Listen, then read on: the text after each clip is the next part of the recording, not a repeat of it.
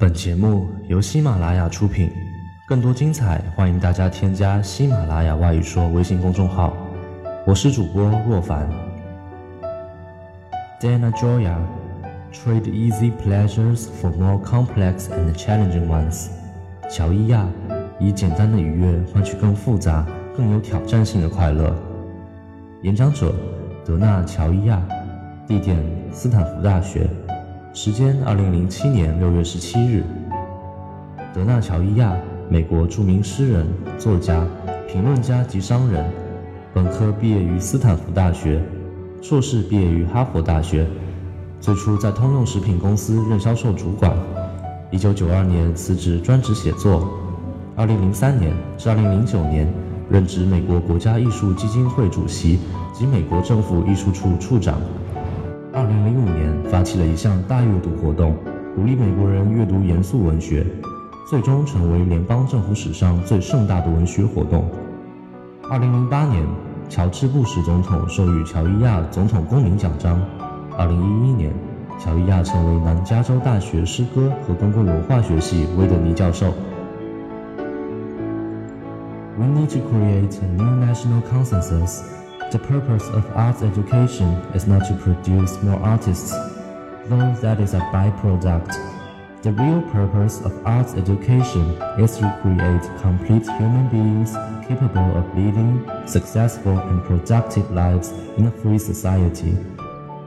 This is not happening now in American schools, even if you forget the larger catastrophe that only 70% of American kids now graduate from high school what are we to make of a public education system whose highest goal seems to be producing minimally competent entry-level workers? The situation is a cultural and educational disaster, but it also has huge and alarming economic consequences. If the United States is to compete effectively with the rest of the world in the new global marketplace, it is not going to succeed through cheap labor or cheap raw materials, nor even a free flow of capital or a streamlined industrial base. To compete successfully, this country needs continued creativity, ingenuity, and innovation. It is hard to see those qualities thriving in a nation whose educational system ranks at the bottom of the developed world and has mostly eliminated the arts from the curriculum. I have seen firsthand the enormous transformative power of the arts in the lives of individuals, in communities, and even society at large. Marcus Aurelius believed that the course of wisdom consisted of learning to trade easy pleasures for more complex and challenging ones. I worry about a culture that bit by bit trades off the challenging pleasures of art for the easy comforts of entertainment. And that is exactly what is happening, not just in the media, but in our schools and civic life.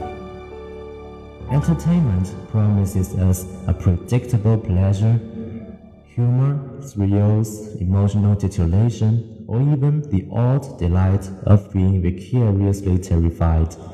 It exploits and manipulates who we are rather than challenges with a vision of who we might become. A child who spends a month mastering Halo or NBA Live on Xbox has not been awakened and transformed the way that child will be spending the time rehearsing a play or learning to draw. If you do believe me, you should read the statistical studies that are now coming out about American civic participation. Our country is dividing into two distinct behavioral groups. One group spends most of its free time sitting at home as passive consumers of electronic entertainment. Even family communication is breaking down as members increasingly spend their time alone, staring at their individual screens. The other group also uses and enjoys the new technology, but these individuals balance it with a broader range of activities. They go out to exercise, play sports, volunteer and do charity work at about three times the level of the first group. By every measure, they are vastly more active and socially engaged than the first group. What is the defining difference between passive and active citizens?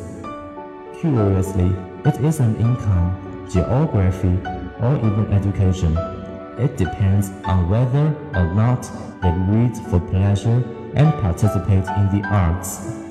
These cultural activities seem to awaken a heightened sense of individual awareness and social responsibility.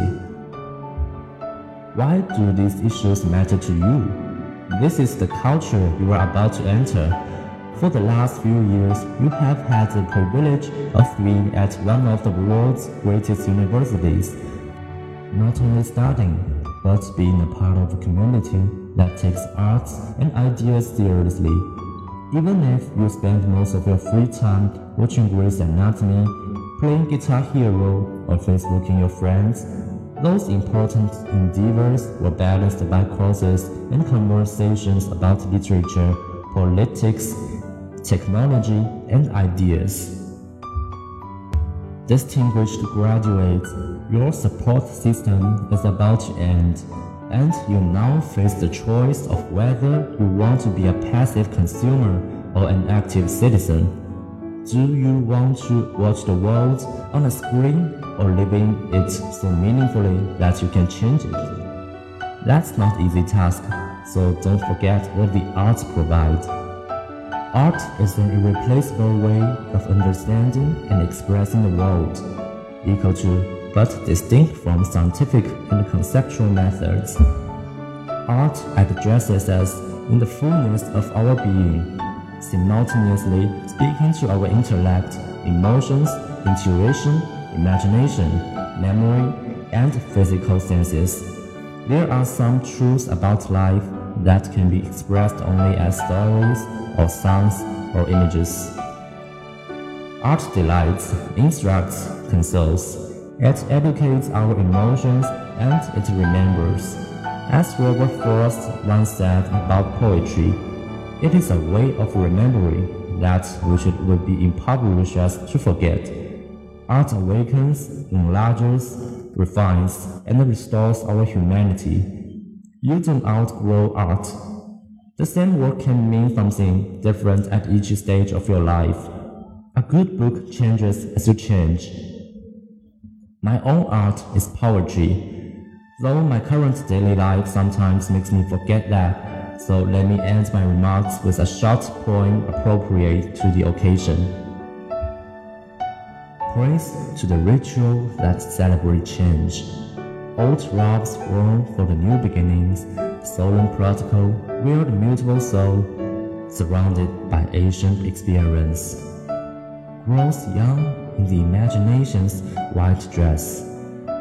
Because it is not the ritual we honor, but our trust in what they signify. These rites that honor us as witnesses whether to watch lovers swear loyalty in a careless world or a newborn washed with water and oil. So praise to innocence, impulsive and evergreen, and let the old be touched by youth, wayward astonishment at learning something new, and dreams of a future so fitting and so just that our desire will bring it into being. Congratulations to the class of 2007. 我们需要确定一个新的国民意识。艺术教育的目的不是培养更多的艺术家， 这最多只是一个副产品。艺术教育的真正目的是培养完整的人，能在自由社会中拥有成功、丰富人生的人。但在美国的学校里，完全不是这么回事。即使你忘了，还有更大的灾难。就是只有百分之七十的美国孩子能高中毕业。如果一个公共教育系统的最高目标就是培养能力刚达标的工人，我们还有什么好期待的？这种情形就是文化和教育的灾难，但它也有着巨大的令人警醒的经济后果。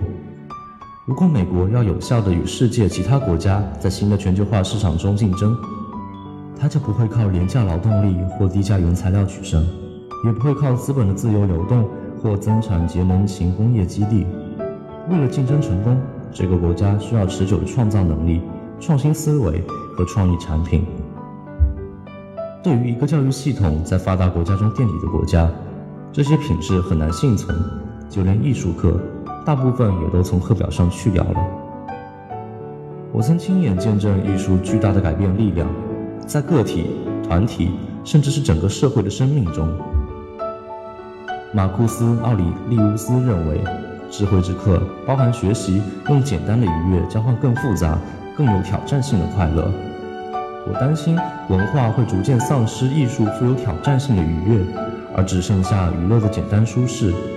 现在的情况就是这样，不仅在媒体，在我们的学校和老百姓的生活中都是这样。娱乐承诺给我们一个可预见的快乐，幽默、激动、情感骚动或间接被恐吓的诡异高兴。它利用并操纵我们本身，而不是用我们可能实现的愿景来挑战我们自己。一个花一个月时间才在 Xbox 上练熟 Halo 一种游戏，总有名为《光环》或 NBA 在线游戏的孩子，是不会突然醒悟并改变习惯，并把时间用到排演戏剧或学习画画上的。如果你们不相信我，你们应该看一下最新发布的美国公民参与活动的统计研究报告。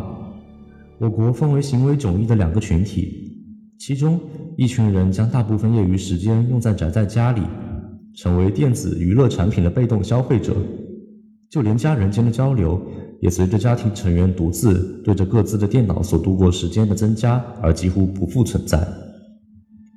另一群人也使用，也享受新科技。但他们会将之与更广泛的各项活动相平衡。他们走出去活动、锻炼、做志愿者，以及参与慈善工作，次数大约是第一群人的三倍。无论如何，他们都比第一群人更活跃，更多的融入社会中。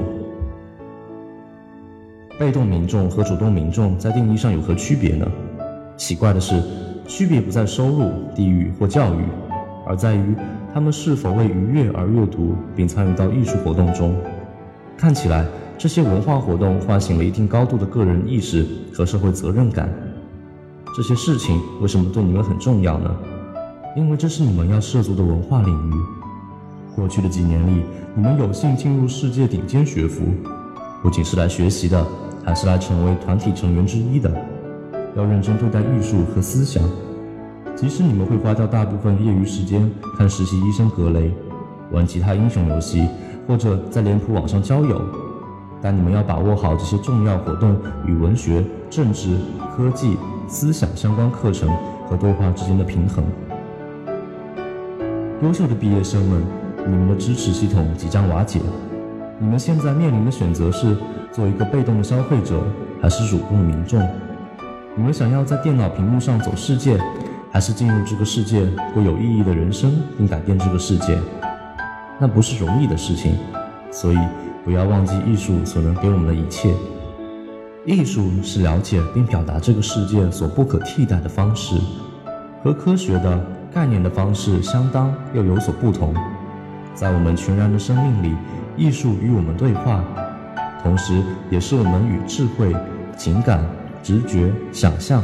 记忆和生理感觉说话，有些生命的真相仅能用故事、歌曲和图像来表达。艺术能愉悦人，指导人前进的方向，还能给人以慰藉。艺术教导我们的情感，艺术拥有记忆。诚如罗伯特·弗罗斯特曾做的关于诗歌的评论：“这是让我们记住那些迫使我们忘记的事物的方法。艺术唤醒、放大、提炼。”还原我们的人性，你不可过分夸大艺术。同样的艺术品，在生命的不同阶段，其意味也不同。一本好书能随你的改变而改变。我自己从事的艺术是诗歌，尽管目前每天的日常生活有时会让我忘了这个本质，因此，请允许我用一首应景的短诗来结束自己的演讲。送庆祝改变之典礼，身着旧服迎新，郑重协议中摇摆灵魂。被古老经验环绕，在想象的白衣中不老。因为这不是我们敬重的仪式，而是我们对仪式含义的信任。这些庆祝我们成为证人的仪式，无论是旁观爱人发誓在危险的世界里保持忠贞，还是用水和油为新生儿沐浴，因此歌颂那些无辜者，冲动且永远年轻的，学习新事物时用青春碰撞沉默任性的惊讶，寻一个梦想，合情合理，来实现我们的愿望。祝贺二零零七届毕业生！